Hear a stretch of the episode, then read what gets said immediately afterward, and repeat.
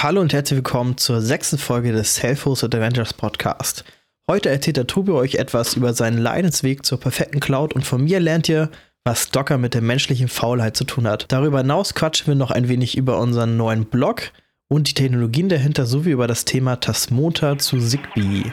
Viel Spaß beim Zuhören.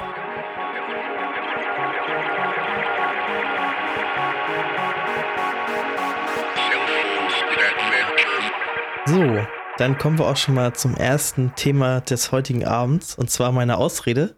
Ich habe ja ganz groß äh, im letzten Podcast meinen Blogpost angekündigt. Der ist ja bis jetzt noch nicht erschienen. Das hat auch einen ganz guten Grund. Und zwar wollte ich den schreiben und habe mir unseren Blog angeguckt, der also zu dem Zeitpunkt noch auf WordPress lief und dachte mir so, ey, der ist ja schon ganz schön hässlich. Also da ist mein Blog-Eintrag ja viel zu schön für, um den da zu posten. Von daher habe ich, ist der bis jetzt noch nicht rausgekommen, weil ich mich erstmal damit beschäftigt habe, unseren Blog schön zu machen und den einmal die Self-Hosted-Variante auf einem VPS laufen zu lassen. Okay, nicht ganz Self-Hosted, läuft ja nicht bei uns, aber zumindest, zumindest schon mal mehr. Und darüber möchte ich heute ein bisschen sprechen, was für Technologien ich da genutzt habe und warum und dazu gleich schon mal zur ersten Technologie Docker, warum ich die meine Liebe zu Docker so ein bisschen wiedergefunden habe ähm, ja, dann fangen wir mal an. Äh, genau. Wie ich ja schon gesagt habe, habe ich Docker genutzt. Ähm, der VPS selbst lief auf äh, Ubuntu oder läuft auf Ubuntu. Und da habe ich einfach Docker drauf genutzt, ähm, wie ich das ja auch in meinem Homelab viel nutze. Mm, ich habe ja vor einiger Zeit mir einen neuen Server gebaut und bin da ja auch auf, äh, habe mir gedacht, okay, ich nutze ähm, einfach mehr, mehr ähm, Fällt mir der Name nicht ein. LXC-Container. Ja, genau, LXC-Container. Ähm, weil ich mir so dachte, okay, du machst aber jetzt ein bisschen mehr wieder selbst, so, weil das schockt ja auch. Ähm, und das habe ich auch ein bisschen gemacht. Aber irgendwann bin ich dann, habe ich schon wieder gemerkt, okay, warum? So, da sind so viele so kleine Sachen, die ein bisschen nervig sind. Du musst dich selbst darum kümmern, deine NFS-Shares zu machen, musst bei jedem dich um Updates kümmern und das ist ja alles irgendwie ein bisschen nervig. Ist jetzt kein großes Problem, aber ist halt so nicht der spaßigste Teil, ne? Ja, da hast du auf jeden Fall recht, weil davon kann ich auch noch ein Lied singen, wenn wir nachher zu meinem Thema kommen. Und da merkt man doch eigentlich, wie sehr Docker doch, wie schön das eigentlich ist. Aber red erstmal weiter und dann rede ich nachher über meine Lions-Geschichte. Ja, genau. Du hast ja auch erst LXC gemacht, ähm, bevor ich dich irgendwann zu Docker gedrängt habe. Das stimmt wohl, ja. ja, ähm, genau, und ich bin dann ja auch jetzt mittlerweile habe ich eigentlich wieder alles, was ich so in meinen LXC-Container gepackt habe, bis auf meine Nextcloud in Docker geschmissen. Ähm, und das hat eigentlich, also was ich an Docker halt so geil finde, ist, dass es so ein bisschen mit der menschlichen Faulheit sehr gut vereinbar, vereinbar ist. und zwar eigentlich aus diesem Grund nicht unbedingt, okay, es ist so einfach, einen Container aufzusetzen, sondern nach diesem Ding, dass man, wenn man sich irgendwas Neues vornimmt, ähm, was aufzusetzen, zum Beispiel die Nextcloud, da versenkt man ja schon mal ganz schön viel Zeit rein. Und ich muss sagen, ich bin da erst recht im Homelab ja echt faul und Doku ist dann oftmals nicht so. Das heißt, ich weiß nicht, ich setze mich den ganzen Abend hin, setze mich daran, diese Nextcloud zu machen, mache jedes kleine Detail und ne, machst das alles so und im Endeffekt hast du ein funktionierendes System. Aber im Nachhinein hast du einfach keine Ahnung mehr, warum das jetzt eigentlich funktioniert. Das Problem, was ich da immer natürlich habe, oder nee, was das Gute an Docker ist, du musst dich mit diesen ganzen Abhängigkeiten nicht rumschlagen. Du kriegst sie halt einfach, du machst einen Docker Run oder Docker Compose und dann läuft das in der Regel, wenn du dich jetzt nicht ganz doof angestellt hast und irgendwie einen Rechtschreibfehler irgendwo drin hast, aber sonst läuft halt einfach und das ist natürlich das ja. Schöne. Genau, also das meine ich nämlich auch nämlich und der, du hast da halt ein System, aber wenn du nicht alles minutiös aufgeschrieben hast, hast du noch eigentlich keine Ahnung mehr, wenn die meisten, wenn es halt komplexere Dinge sind, warum das jetzt eigentlich funktioniert. Da ist Docker halt geil. Wenn du dich den ganzen Tag damit beschäftigst, und Probleme löst, hast du im Endeffekt am Ende eine Docker-Compose-Datei, die einfach funktioniert, ähm, wo alles dokumentiert ist, was du nachher brauchst, damit es funktioniert. Und dass es alles automatisch passiert, ohne dass du aktiv dich, sag ich mal, dazu benötigen musst, äh, jetzt rechts auf dem anderen Tab nochmal ein Doku aufzumachen und da was reinzuschreiben. Das muss ich sagen, das finde ich schon, das ist äh, sehr geil. Das ist ja auch so ein bisschen, mh, hm, das ist natürlich jetzt nicht Docker-exklusiv, sondern sowas, wenn man sowas wie Ansible und Terraform ausgiebig nutzt, kann man das natürlich auch darüber erreichen, weil man, wenn man den Workflow gleich so hat, okay, ich erstelle alles von Anfang an in Ansible, dann hast du solche Probleme ja auch nicht. Ähm, das ist halt standardisiert, ne? Ja, genau, standardisiert. Und ich bin halt, das ist halt für mich so, ist dieser Faulheitsfaktor halt echt gut, weil ich äh, jetzt so nochmal, unser, unser Blog zurückzukommen, konnte jetzt einfach meine Docker Compose nehmen, so ungefähr, habe sie auf ein VPS geschoben, habe da und habe die als, äh, als Basis genommen. Das heißt, meine Dreife-Config, wo ich mich mit rumgeschlagen habe, um die laufen zu bekommen, die konnte ich einfach übertragen und sie hat funktioniert, was auch halt echt cool ist, ne? Ich musste mich nicht neu erneut, sag ich mal, mit Problemen beschäftigen, die ich schon mal gelöst habe. Und das finde ich halt, ist da immer sehr geil. Ist halt sehr übertragbar immer das Ganze, ne? Also, wie gesagt, standardisiert kannst du einfach, läuft überall dann, ne? Jetzt der, das Betriebssystem darunter ist das gleiche. Wenn wir jetzt Ubuntu 18.04 oder 20.04, mhm. da muss man doch immer mal gucken, dass da irgendwie doch was anders ist, weil ein Paket irgendwie anders ist, aber sonst ähm, an sich, wenn der Host soweit gleich ist, dann ist das schon ziemlich gut, ja. Ja, genau. Im Endeffekt muss ja eigentlich ja nur der Kernel, Kernel gleiche Version sein oder kompatibel sein mit den Versionen, die in den Container laufen, wenn ich jetzt nicht ganz komplett falsch bin. Mhm. Alles andere ist ja relativ egal dann. Mhm. Ja, genau. Das ist halt so der Grund, warum ich Docker ganz geil finde. Und jetzt nochmal vielleicht zum anderen, also was wir da alles, was ich da jetzt alles nutze oder was wir da nutzen. Mhm, also es genau geht rein so. um den VPS, was wir installiert haben, wo wir die Sache installiert haben, damit wir das jetzt keine Verwirrung stiftet. Nee, genau, ja. ich, ja, ich, ich rede wieder um den heißen Brei um genau, was wir da benutzt haben und warum. Ähm, genau, Docker Traffic habe ich schon erzählt. Traffic einfach, das benutzen wir beide schon ewig und ähm, es funktioniert halt einfach sehr einfach und ist halt sehr einfach einzusetzen. Von daher muss man da nicht so viel zu sagen. Dann ähm, haben wir aber Watchtower habe ich da laufen für die Aktualisierung von den Containern. Ähm, Ghost selbst für den Blog. Also wir hatten vorher WordPress und ja, ich habe jetzt nicht tatsächlich nicht so viel rumgeguckt. Ich habe einfach Ghost genommen. Okay, Ghost nehmen einfach alle und das funktioniert, sieht schön aus. Mehr will ich gar nicht. Für so einen kleinen hm. Blog reicht das ja. Ähm, genau, und als Backup haben wir Duplicati laufen, ähm, was einfach da den, den, sag ich mal, die, das Docker-Verzeichnis, den Docker-Verzeichnisbaum sichert. Was da auch sehr cool ist, ist, dass einfach die Backups sehr klein sind, weil man im Endeffekt ja die äh, Container nicht selbst sichert. Das heißt, diesen ganzen Overhead, den das Betriebssystem hat, in dem Container selbst, im Docker-Container sichern wir ja nicht. Wir sichern ja nur das. Persistenten ähm, Daten, ne? Also ja, genau, ne? Und mh dadurch, das Backup war, glaube ich, 50 MB oder so groß, äh, was da immer gemacht wird, das ist halt echt eigentlich gar nichts. Mm, und abschließend haben wir noch mal, nutzen wir Ophelia. Das ist eine Zwei-Faktor-Authentifizierungs- oder wie nennt man das eigentlich? Ja, kann ist eigentlich ein Authentifizierungsserver, ne? Ja, kann man so sagen, ja. Also wir hat ja One-Time-Passwort-Funktionen und sowas, aber das sagst du ja bestimmt jetzt. genau, also der, äh, sag ich mal, den kann man im Zusammenhang mit Traffic nutzen als Forward ähm, Authentication Server, also als Middleware im Endeffekt.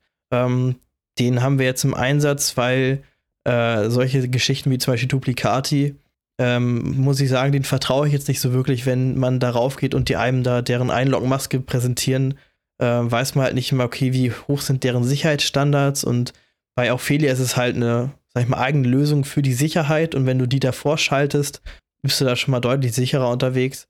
Genau, und das ist einmal, das ist halt für die ganzen Services eigentlich konfiguriert, auch für die Administrationsoberfläche von Ghost. Ähm, das ist auch sehr einfach umzusetzen. Also ich hatte noch eine andere Alternative angeschaut, Keyclock. K nee, Key, Keyclock? Keine Key Ahnung. Ja, Keycloak. Nicht Clock. ähm, äh, ja, das wäre auch gegangen. Das ist von Red Hat, aber Ophelia war einfach, okay, es ist eine einfache Lösung, einfach umzusetzen und das war eigentlich alles das, was man da braucht. Ähm, also Zwei-Faktor-Authentifizierung, One-Time-Passwörter, was man halt auch von anderen, anderen Diensten genau. kennt. Also ich benutze ja zum Beispiel Google Authenticate oder Google OAuth-Funktion bei mir im HomeLab. Äh, Ocelia war da einfach gerade, wo ich es bei mir benutzt habe, noch nicht so das Thema. Aber vielleicht werde ich irgendwann, irgendwann mal ganz viel Lust habe, werde ich mein HomeLab auch mal auf Ocelia um, umstellen. Aber zumindest habe ich eine Zwei-Faktor-Authentifizierung drin und das ist schon besser als nichts, weil ich ja doch einige Dienste nach außen präsentiere und da ist mir das ja schon wichtig, dass ich da noch einen zweiten Faktor habe. Klar kann man über VPN immer sprechen, aber dann kommt wieder wie, wie bei dir die Faulheit vielleicht ein wenig durch und dann dachte ich, nee, dann äh, habe ich einen zweiten Faktor und dann geht das. Ne? Ja, auf jeden Fall. Also ich muss sagen, es funktioniert auch echt gut und es ist halt in der Variante, die, die wir da nutzen mit SQLite, also ohne große Datenbank und sehr einfachem, sag ich mal, Nutzerkonten anlegen. Also ohne irgendwie LDAP dahinter ist es halt auch, finde ich, für unseren Zweck sehr einfach einzusetzen, weil oftmals hat man ja Lösungen, die guckt man sich an und die sind eigentlich viel, für einen viel größeren Zweck oder Umfang gedacht und äh, da, ja, das, da ist es dann eigentlich immer schon, okay, das ist, ich kann es aufsetzen, aber es ist kompliziert und eigentlich viel zu umfangreich für den Job. Mhm. Mm. Mat Matomo. genau, Matomo. Also für unser äh, Website, Tracking ist es ja nicht, aber für unsere Statistiken haben wir uns, wollten wir eigentlich Matomo einsetzen, aber nachdem ich da den ganzen Abend damit verbracht habe, irgendwie auf dieses Ding per HTTPS raufzukommen, es hat einfach nicht funktioniert. Mein Traffic wollte er irgendwie auch nicht, wenn ich Port, da halt Port 80 als äh, Load Balancer Port drin hatte, hat, wollte es einfach auch nicht. Da habe ich irgendwann gesagt, nee, scheiß drauf. Ne, was ist die beste äh, Lösungsmöglichkeit? Einfach eine andere Lösung nutzen. Mhm. Da bin ich dann auf Umami gestoßen. Das habe ich auch auf Reddit gefunden. Also sehr einfaches ähm, äh, ja, sehr einfache Statistiken, sage ich mal so. Wer hat welche Seite besucht, wie lange. Also im Endeffekt eigentlich machen diese ganzen privacy-friendly Dinger ja eigentlich alle die gleichen Statistiken, ne? Weil ich meine, ohne Cookies und so kannst du da nicht, nicht so viel abgreifen. Halt aber das, was uns, sag ich mal, so interessiert. Ja, wir hatten vorhin den, auf dem WordPress-Blog Google Analytics davor geschaltet. Mhm. Da hatte man ja auch die Cookie-Warnung bekommen äh, und sowas. Äh, aber das ist natürlich ja, das ist schon sehr oversized. Also da muss man schon sich damit beschäftigen, damit man so alles so versteht. Und ich glaube, auch wenn das anders schöner wäre, so viele Leute haben ja dann doch nicht immer auf seinem Blog, dass man da aber so ein bisschen Statistik ja, braucht man ja irgendwie doch schon oder möchte ich auch schon gerne haben. Und ja, da ist das, glaube ich, schon ganz gut, was wir da benutzen. Wahrscheinlich ist Matomo auch nicht so schwierig, aber wie gesagt, ich hatte mich auch mal dran gewagt, aber für unser WordPress und bin schon an ganz anderen Seiten Sachen gescheitert. Manchmal hat man das. Also das zieht sich bei mir sowieso die letzten Wochen gerade so ein bisschen durch. Ähm, ja, aber dazu komme ich noch. Ja, genau. Also wenn wir auch schon beim Thema sind, äh, Lösungen, die zu groß sind, äh, wo man das Gefühl hat, okay, die sind eigentlich viel zu riesig, die braucht man gar nicht, kommen wir mal direkt zu deinem Thema, und zwar Cloud. Du nutzt ja keine Nextcloud. Wie kommt's?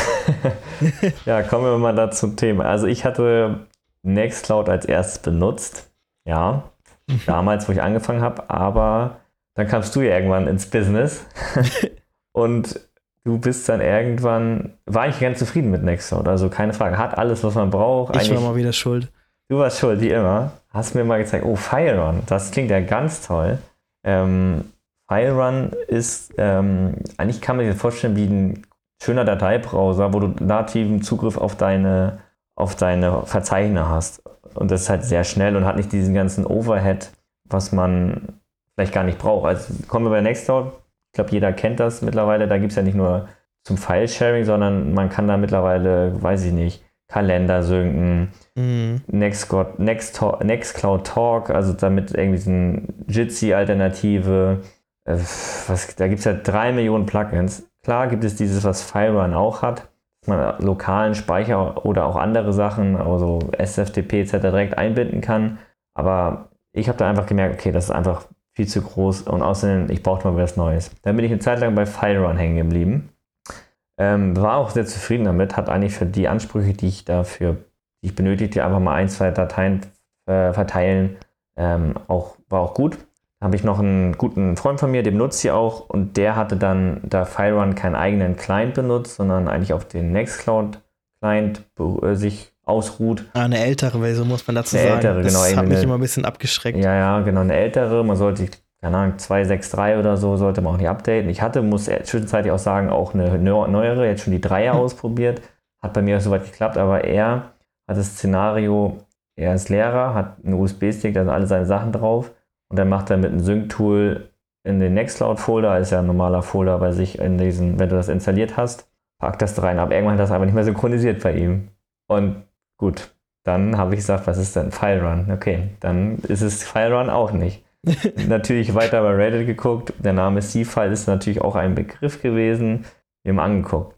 Fand ich auch sehr interessant, weil ähm, C-File, ich wollte gerade sagen, das ist ein Fork von Nextcloud, aber das stimmt ja gar nicht, das war ja uncloud. Er war, glaube ich, mal ehemals ein deutsches Produkt, mittlerweile ja in chinesischer Hand. Da muss man natürlich immer wissen, gucken, ob das so und das möchte. Das war mir in dem Fall egal, aber was ich sehr interessant fand. Ist das ist, eigentlich Open Source? Weißt du das? Ja, ich teilweise. Ich glaube, die Community-Edition glaube ich schon, weil hm, okay.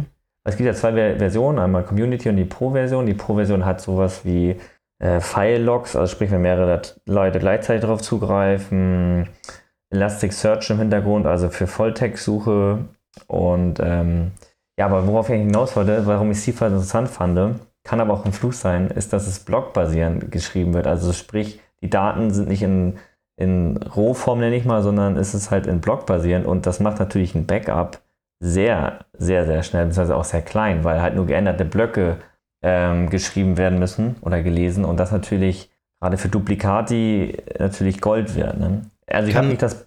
Ja, kann er denn eigentlich auch äh, Deduplikation, also zwischen User-Files auch, wenn User 1 und User 2 auf dem C-File die gleichen Dateien haben, dass die, sag ich mal, nur als eine Datei nachher gespeichert werden, weil es die gleichen sind? Und wenn man schon blockbasiert hat, kann er das auch?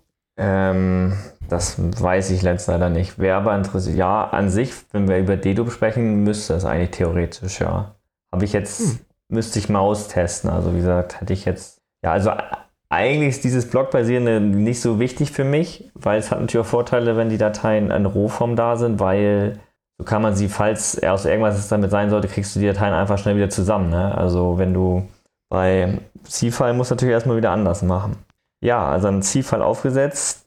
Ähm, hier reden wir nochmal über, was ich noch angeguckt hatte. Das ist keine richtige Cloud, aber äh, SyncSync ist, glaube ich, nochmal so ein Begriff. Eigentlich ist es nur für Synchronisation für äh, Ordner, weil du da halt, das ist halt so dezentral. Fand ich ganz interessant, aber irgendwie wurde mein Kollege nicht so richtig warm damit. Also erstmal verworfen. Aber ist auf jeden Fall nochmal, wenn C-File irgendwann nicht laufen sollte, ist das vielleicht nochmal ein Thema. Warum Probleme lösen, wenn es auch andere Lösungen ja, gibt? Ja, ne? also ich weiß gar nicht, was es sonst noch geben wird. Also gerade über Nextcloud haben, wenn man Reddit guckt, doch schon ein paar Leute mehr, was ist geschimpft. Die suchen gerade nach Alternativen, weil den vielen Leuten das ist einfach zu groß und ähm, brauchen alles gar nicht und ähm, hat bei großen, vielen Dateien beim Synchronisieren irgendwie Probleme. Ich weiß jetzt nicht, in welchem Maßstab das ist, aber ja, viele andere also Bei mir war das damals, ich habe der File Run empfohlen. Also ich habe damals ja auf meinem, hatte ich ja noch meinen Raspberry Pi. Den, äh, da habe ich ja den Next oder den Docker laufen lassen und da hatte ich immer wieder Probleme, dass was nicht funktioniert hat, dass Files gelockt wurden. Ähm, allgemein war die Web UI schon echt langsam ähm, und ist sie auch heute auf meinem, meinem, richtigen Server halt immer noch relativ lahm, muss ich ehrlich zugeben. Ähm, und da bin ich auf FileOne gestoßen.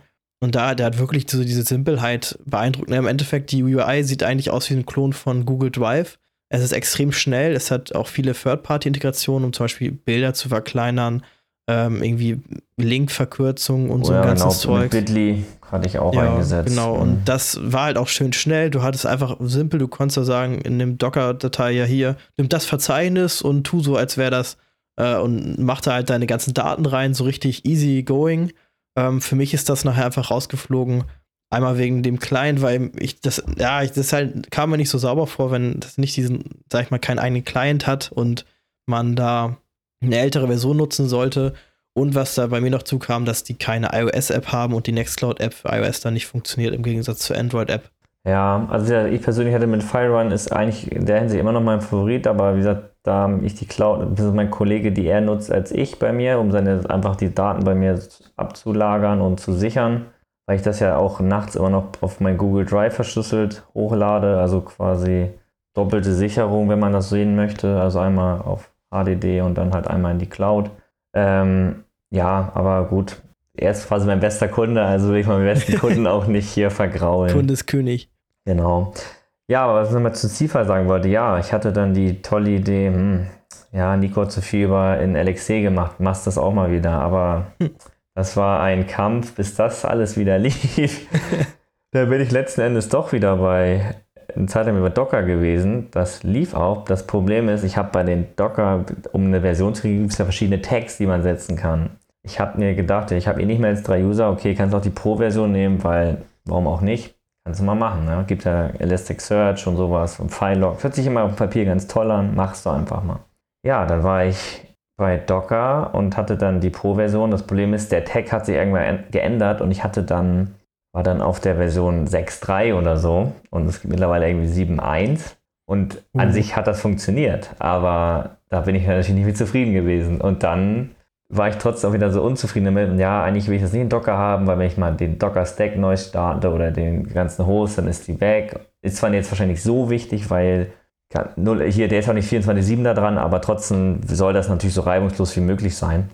Und ähm, ja, deswegen habe ich gesagt, okay, machst doch wieder einen LXC-Container, probierst nochmal aus, machst gleich eine Version. Das Problem war, es gibt eine tolle Anleitung zur Migration, aber da das in, vor in Docker war, hat das irgendwie mit der, mit der Ordnerstruktur hinten nicht hingehauen und ich war einfach zu doof, irgendwie einen SQL-Dampf richtig hinzukriegen. Oder er hat es er gemacht, aber irgendwie konnte ich durch die, da hätte ich erst in C-Fall eine alte Version installieren müssen, einen LXC-Container, da dann migrieren und dann wieder hoch. Das war mir einfach zu doof. Habe ich zu meinen Kollegen gesagt, dass die Daten einfach bitte nochmal bei mir hochladen.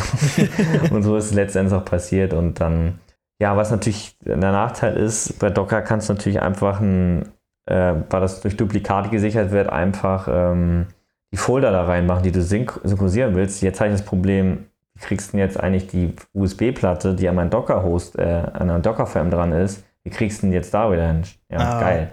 Aber es hat Stichwort NFS. Ja, das hat dann auch wieder ein bisschen gedauert, weil, äh, das hat auch ein bisschen gedauert, weil äh, die ja standardmäßig auf nicht private, unprivate stehen.